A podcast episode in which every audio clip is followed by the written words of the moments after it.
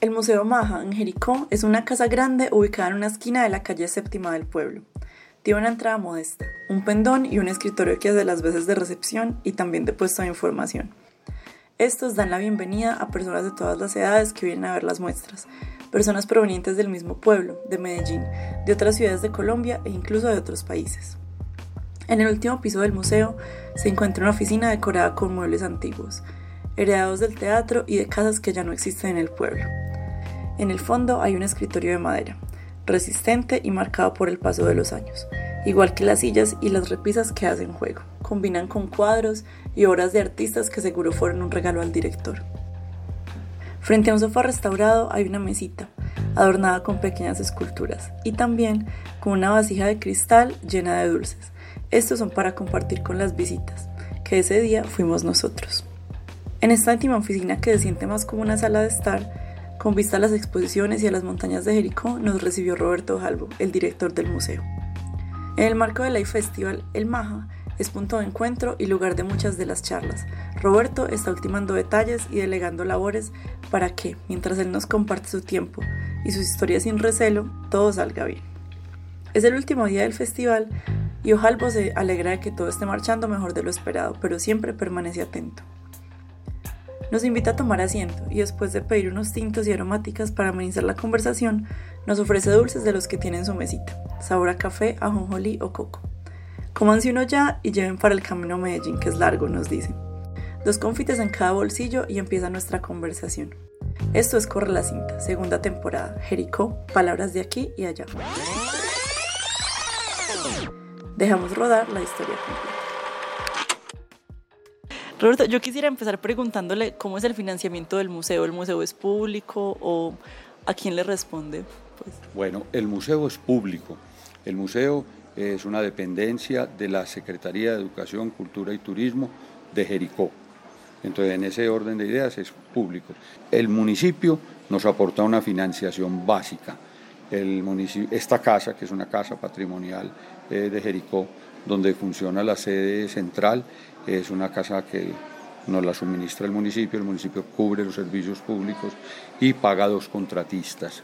Toda la otra, eh, digamos, la financiación de todos los programas, de todas las actividades que realizamos, eh, la gestionamos con fundaciones empresariales, con el Ministerio de Cultura, con el Instituto de Cultura y Patrimonio de, eh, de Antioquia. bueno, presentamos proyectos y con eso vamos atendiendo pues, los distintos frentes. Desde su rol de gestor cultural, ¿cómo ve que se relacionan en Jericó, digamos, el arte y la cultura y todos los nuevos pensamientos que esto genera con la tradición del pueblo, que es mucho más religiosa y conservadora? Sí. Eh, bueno, hay una cosa, una cosa muy bonita que se observa eh, con relación a los visitantes del museo. Cuando nosotros tenemos una actividad y tenemos la ventaja de que la gente de Jericó responde muy bien a todas las convocatorias del museo con respecto a cómo recibe la comunidad ciertas actividades que nosotros desarrollamos. Eh, a veces uno se siente pues así como un poco, eh, que dijéramos, como ansioso cuando hay algunas exposiciones, pero, eh, pero de todas maneras nosotros tenemos el deber moral de aún estando ansiosos, pues seguir adelante.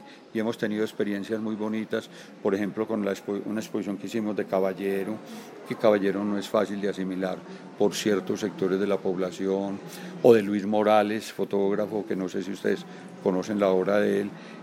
Y yo que estoy aquí cerca de la sala, oigo los comentarios y yo pienso, bueno, esta gente ya, ya está, digámoslo así, como, como sensibilizada hasta donde Mm, es posible con, estas, eh, con esta clase pues, de, como de manifestaciones artísticas. Y ese es un trabajo en el que ya llevamos 11 eh, años. Eh, ha habido cosas muy bonitas. En la última exposición, la última no, en la exposición que hicimos de Luis Morales, era, el tema era como de sobre la gente que vive de la prostitución. Y había unas, unas fotografías de gran formato eh, que podían ser eh, complejas pues, de aceptar para algunas personas. Y un día yo estaba aquí en la oficina y oí que entró como una familia, una gente, ahí hablando duro y tal. Y entre esa gente venía un niño, yo no lo vi, pero yo calculo que ese niño podía tener por ahí seis años. Y la, exposición se abría eh, con cuatro mujeres, era un político, entonces era un tríptico, era, entonces había una gran fotografía donde había cinco mujeres vestidas. El la segunda fotografía estaban en ropa interior y la tercera estaban desnudas. Y entonces cuando el niño entró a la sala, el niño dijo, yo les voy a explicar qué es esto. Y entonces él dijo, vea, estas señoras estaban en la calle, ya llegaron a la casa y se están desvistiendo y aquí ya se van a bañar. Nosotros trabajamos con, un principio que es este, eh, más que un museo, a nosotros lo que nos interesa es ser un centro cultural, donde haya muy diversas manifestaciones, trabajamos el cine, trabajamos la música, trabajamos las manualidades, eh, eh, trabajamos en, muchos frentes. Y en segundo lugar, queremos algo que ya se, en lo que ya se ha ido avanzando mucho, no solo aquí, sino digamos a nivel eh, mundial, diría yo, y es superar ese binomio cultura-bellas artes. Nosotros queremos trabajar rompiendo ese binomio y queremos incursionar en otras cosas, en la gastronomía, en la literatura, en, eh, en el vestuario, queremos tener eh, mucha diversidad en los programas. Claro, y hablando precisamente de esa diversidad en los programas que los museos deben tener, nosotros pensamos que los museos en sí deben ser mucho más que recolectores y divulgadores de arte, que también deben cumplir, digamos, con un papel educativo. ¿Cómo desde el MAJA se está implementando, digamos, este modelo de educación a través del arte y la cultura? Bueno, el origen de los museos era básicamente para impresionar y se originaron en lo que se llamaba en su momento los gabinetes de curiosidades. El que tenía un un pollo con tres patas, el que, bueno, cosas así, o los príncipes y los, comerciantes importantes en la época antigua que tenían oportunidad de viajar a tierras extrañas y traer elementos de allá eh, que nadie tenía, entonces eran curiosidades y así fue el origen de los museos. Hoy en día los museos ya no son solamente para impresionar, porque impresionando también se logra que la gente se conecte con ciertas cosas. Son para formar, son para educar. Entonces nosotros tratamos de estar como en esa, en esa onda, tratamos, no es fácil, tratamos de trabajar muy cercanamente eh, con las instituciones educativas, eso se va logrando poco a poco, pero ya lo decía ahora, eh, como Jericó es un, un pueblo tan pequeño, pues es muy fácil para la gente desplazarse y tal, y enterarse de lo que se está haciendo. Y de hecho en los programas nuestros Mm, participan muchos jóvenes. Obvio que hay unos programas que le llegan más a los jóvenes que otros. Por ejemplo, los programas de, exposición. Mm, tenemos mucho público joven. En las visitas guiadas, la misma cosa. En el programa de cine, tenemos un cineforo todos los lunes, que es, no es básicamente para jóvenes, pero participan básicamente los jóvenes.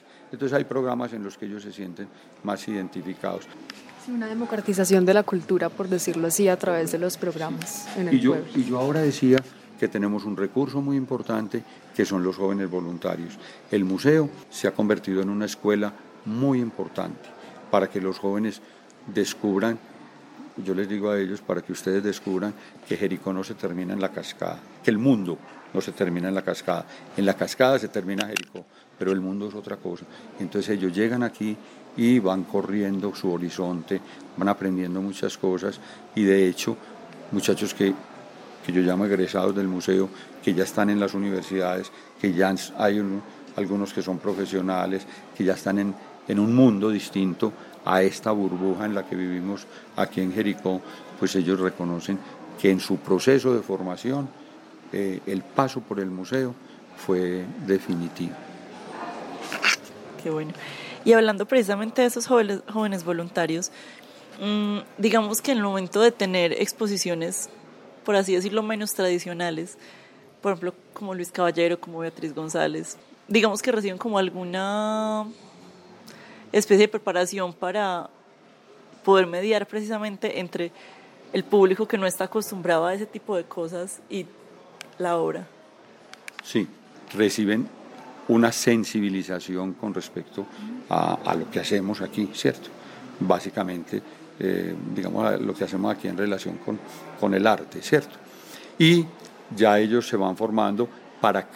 Miren esto, eh, cada, dos cada dos meses nosotros abrimos cinco exposiciones.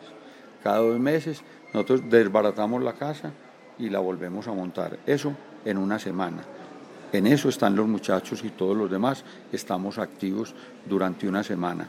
Entonces, lo que los muchachos recibieron de información por parte del artista, porque siempre hacemos una visita guiada eh, por parte del artista con todo el equipo de muchachos voluntarios para que ellos pues sepan de qué se trata y puedan preguntar y tal. Ellos hacen, eh, reciben esa información para la exposición X. Esa exposición dura dos meses. A los dos meses se fue y llega otra nueva. Entonces hay otra vez que ponerse en la onda de sensibilizarse, de tratar de entender cuál es el mensaje que quiere dar el artista. Entonces, en ese sentido, pues están en una actividad, yo diría, intelectual eh, permanente. Para los muchachos, el museo es una escuela muy importante. Y hablando, volviendo a esa actividad que tiene el MAJA, nos gustaría también conocer cómo es la curaduría para que los artistas se expongan acá. ¿Cómo, ¿Cómo pueden ellos mostrar sus obras acá? Esa es una pregunta muy importante. Eh, tenemos la suerte de tener tres curadores voluntarios, curadores de, digamos, de cartel. Uno de ellos es Saúl Álvarez Lara. Eh, Saúl Álvarez se formó en Bélgica, vivió 20 años en Bélgica, es artista plástico, es muralista, es escritor, es dibujante y yo diría que es el, el que más tiempo mm, nos aporta como, como curador porque está más a la mano, porque es muy cercano a Jericó, porque es pensionado. Y tenemos también dos, eh, otros dos curadores que a lo mejor ustedes los conocen. Eh, el uno es Oscar Roldán, que actualmente es el director del Museo Universitario, y Mauricio Incapié, que es el curador del Museo Universitario. Ellos mm, siempre que nosotros lo requerimos, ellos están listos, disponibles. Entonces, cuando los artistas nos hacen las propuestas, nosotros tenemos eh, eh, pues, la posibilidad de asesorarnos de, esos curadores. Al lado de ellos también tenemos otros dos personajes que, que yo diría que son como unos mecenas del museo. Luis Fernando Peláez es muy cercano, muy cercano al museo, muy muy participativo, eh, muy aportante como para que el museo vaya avanzando. Y tenemos otro gran mecenas que es Alonso Garcés. No sé si ustedes lo han oído mencionar. Alonso Garcés es uno de los galeristas más importantes de Colombia, es jericuano. Eh, él fue fundador hace un poco más de 40 años de la, de la Galería Garcés Velázquez de Bogotá. Después Asenés Velázquez murió y Alonso pues quedó con la galería. Tiene su galería en Bogotá, tiene su galería en París y gracias, por ejemplo, al mecenazgo de Alonso, pudimos tener aquí hace un tiempo una exposición de Andy Warhol. Andy Warhol no ha sido exhibido en Colombia con obras originales, sino en Bogotá y en Jericó. Roberto nació en Jericó, pero es medellinense de crianza. Con un pantalón sobrio y una camisa a rayas, se acomoda en su silla y cruza las piernas para responder nuestras preguntas. Las contesta como un abuelo, con anécdotas, chistes y de esa manera familiar que hace tan amena una conversación. Egresado de Derecho de la Universidad de Antioquia, sirvió a esta como vicedecano, decano y director de Bienestar Universitario. Su sueño era dirigir el Museo Universitario, y como todos sus propósitos, lo logró. Con este conocimiento, Roberto se ofreció como voluntario para dirigir el Museo Maja, ahora en su pueblo natal. Apasionado por la cultura y el arte, busca pensar fuera de esas dos esferas que siempre se asocian a los museos y le da un enfoque más didáctico, de escuela abierta, que ha traído desde el Museo Universitario de la Universidad de Antioquia hasta el MAJA, para dar nuevas oportunidades a los jóvenes de Jericó. Y yo quería volver un poquito eh, al tema del Museo Universitario. Usted trabajó allá 15 años, si no estoy mal. No sé cuántos. A veces me preguntan, ¿de cuántos años trabajó en el museo? Yo digo 17, 16 pero mucho tiempo. Más de 15 años. Entonces, ¿cómo fue para usted el cambio de manejar un museo universitario en la ciudad y pues en la Universidad de Antioquia, que es como un lugar como diríamos, fuera de serie. Sí, fuera de serie y sí, no sé, como un referente. Un gran museo, un gran museo. El Museo de la Universidad de Antioquia es un gran museo. Eh, no sé si ustedes saben, tiene la colección más rica del país de cerámica precolombina, eh, tiene unas varias colecciones, tiene una sede pues eh, envidiable que ya va demandando una ampliación. Yo tenía un sueño que era siempre pensando también en el bolsillo eh, hacer dos o tres niveles de parqueadero en el parqueadero que está en, la, en el costado occidental de la ciudad universitaria y de ahí levanta, pues en altura hacer una torre pues como que jugara con el museo y comunicarlas, porque eh, eso ocurre pues en todos los museos. Hay muchas cosas en reserva, pero que en la medida en que hubiera espacios, pues se puede llegar a más público y todo eso. Fue una época para mí muy feliz, porque fue como la, la culminación de mi, de, mi, como de mi paso por la universidad, fue llegar a un espacio eh, pues absolutamente maravilloso, porque trabajar en, el sector cultural es una experiencia única, una experiencia completamente universal, donde se ven toda clase de lenguajes y todo eso. Eh, yo fui muy feliz allá, muy feliz. Eh, se hicieron cosas, obviamente con los, con los curadores, y una de las cosas que diría yo que de, más fondo que se hicieron en esa época fue la cualificación de los curadores. Eh, todos los curadores de ese momento tuvieron oportunidad, porque aquí no, no había estudios, no había estudios de museología ni de museografía. Entonces, ellos tuvieron oportunidad, todos, algunos en tres o cuatro ocasiones, de salir al exterior, a Cuba, a México, al Brasil, a España, a México, a estudiar. Entonces, ese, ese museo también ha sido una escuela muy importante. Entonces, muchos de los monitores del museo, eh, que fueron monitores allá en el museo, hoy son curadores, son museógrafos, son museólogos, egresados, entre comillas, de esa escuela. Para mí fue una experiencia muy bonita, pero, como dijéramos, pero como un poco diferente a lo que yo soñaba. Porque cuando yo llegué al Museo de la Universidad, el Museo de la Universidad tenía unos recursos, yo no tenía que pensar en nada porque ahí le pagaban a la gente y tal, podría que no tuviéramos, que no estuviéramos nadando en los millones, pero mm, era posible ir avanzando, no con la velocidad que uno siempre quiere. Bueno, entonces yo llegué aquí en cero. Mm, les pareció mucha gracia pues aquí que yo viniera a trabajar como voluntario. Este municipio, se ofenden los de Jericó cuando yo digo, pero este municipio es muy pobre. Aquí somos pobres pero dignos. Toda la vida hemos sido pobres. Por eso no nos interesan eh, dorados y cosas de no nos interesan. Porque siempre hemos vivido muy dignamente. Miren ustedes, ustedes no encuentran aquí eh, mendigos, ustedes no encuentran aquí tugurios, aquí no hay tugurios. Aquí toda la gente vive dignamente. ¿Por qué vive dignamente la gente aquí? Porque toda la gente tiene su tierrita. Entonces de allá le mandan los huevitos, la leche, bueno, esas cosas. Entonces, yo no estaba, pues yo, yo nunca he, tenido en la mente como lo de, como del manejo de, de dinero, de cosas, no, en esa onda. Entonces, llegué aquí, nada, me asignaron una salita como esta para empezar a montar el Museo de Arte, eh, el Museo eh, Arqueológico. Era un poquito más grande que esto entonces para empezar a trabajar y todo eso. Entonces, bueno, haga gestión, eche el cuento. Eh, una vez vinieron mis hermanos a visitarme y seguro quedaron politraumatizados, ellos no dijeron nada, entonces ya después me dijeron, ah, que a usted hace falta como un escritorio allá. Sí. bueno, después hicimos gestiones con la empresa privada. Los colegas, por ejemplo, del museo nos hicieron muchos aportes. Eh, de cosas que ya estaban, de, la universidad en general, de cosas que ya habían descartado. Entonces así, ahí fuimos avanzando. Eh, Pero así como que hubiera sido una cosa pues traumática y así, no, era, era meterse en esa onda de, bueno, yo allá estaba, digamos, en el concepto, aquí caían las aplicaciones, entonces, bueno, hay que hacer esto.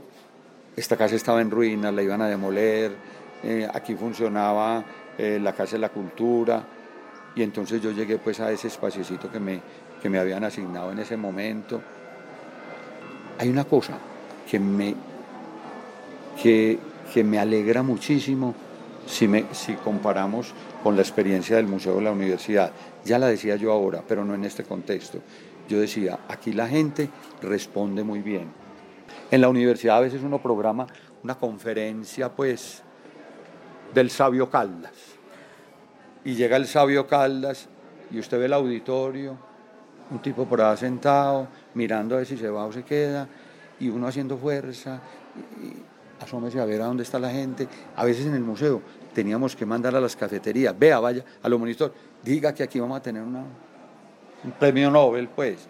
En cambio aquí ese sufrimiento no existe, porque la gente responde muy bien y tenemos eh, eso va para ustedes, pues que son comunicadores o van a ser.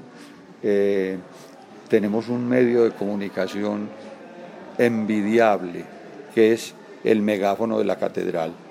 Usted manda la información. Eh, hay que rogarle mucho también. Que ahora es la misa, que el trisagio, que un, que un entierro. Bueno, pero cuando ya logramos pues que nos den el, el espaciecito, allá desde por, el, por el parlante de la, de la torre de la catedral, se oye, esto no es exagerando, se oye en todo el pueblo y en algunas vereditas cercanas. Entonces eso es mágico. Hoy a las 7 de la noche, entrada libre en el museo, tan, tan, tan, tan, tan, eso es de lujo. ¿Cómo ha sido entonces el proceso, por ejemplo, con la llegada de la gente en las inauguraciones? La gente se queda afuera. ¿Cómo ha sido eso entonces para el museo, para vos, la recepción de tanta gente? Pues en contraste con lo que acabaste de contar de la Antioquia. Ese, ese, es un trauma que todavía no he superado y no voy a ser capaz de superar. Miren esto. Antes, y esto es de la vida real, no os cuento. Al principio, como yo venía con el trauma de allá, que, que yo hago una cosa y la gente no aparece, y bueno, entonces yo le rezaba a la madre Laura para que viniera bastante gente. Ella es, es socia mía. Decía, gordita, por Dios, que, que venga bastante gente. Entonces, bueno, entonces venía la gente, fue aumentando. Y ya le rezo para que no venga tanta gente, porque entonces ahí es donde yo me, y me voy sulfurando y todo, porque, bueno, llega la gente, se llena el auditorio. El auditorio es solamente para 150 personas.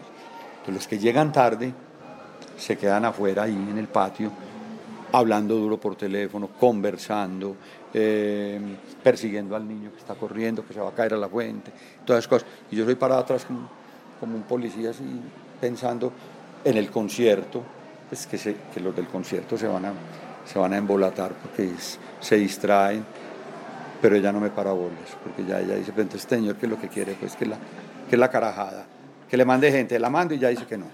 Entonces, bueno, pero, pero eh, a veces me consuelo pensando, bueno, es esta, el éxito también tiene sus eh, cositas, pues, eh, no tan positivas, ¿cierto? Porque a veces yo me, me, me, pongo nervioso cuando hay tanta gente y están interrumpiendo lo que, hay, lo que hay adentro. Por eso ahora tenemos un sueño ya casi cumplido, que es la compra de este lote que está al lado de este parqueadero. Eh, después de año y medio de negociaciones y de, y de competir con de uno, que de uno sí es rico, eh, logramos ya casi, pues ya, bueno, ya firmamos la escritura y todo, pero como yo soy negativo, yo digo, el pan se quema, como decían los antiguos, vea que él se desmayó, yo digo, el pan se quema en la puerta del horno. Tenemos que ampliar, tenemos ya ese sueño, un sueño complejo, porque bueno, viene la, el, el proyecto, después viene la construcción, después viene la dotación, después viene la gente y que va a manejar eso Afortunadamente ya cuando eso yo no estaré pues por estos mundos, ni riesgo, eso demora mucho. Y el sueño sigue para abajo y es reubicar el comando de policía y hacer ahí en esa esquina una plazoleta cultural. De una vez toda la cuadra. Eh, cerrar, Roberto, agradeciéndole sobre todo por esas historias, por su tiempo y también por lo que está haciendo por el museo y por Jericó, porque yo creo que es impresionante lo que usted ha hecho en estos años acá y cómo ha crecido el museo y cómo va a seguir creciendo con todos esos sueños. Gracias por conversar con Corre la Cinta. Eh, recuerden que fuimos Luisa Fernando Orozco y Daniela Nao con Roberto Jalbo, director del Museo en Jericó. Corre la cinta. Dejamos rodar la historia completa.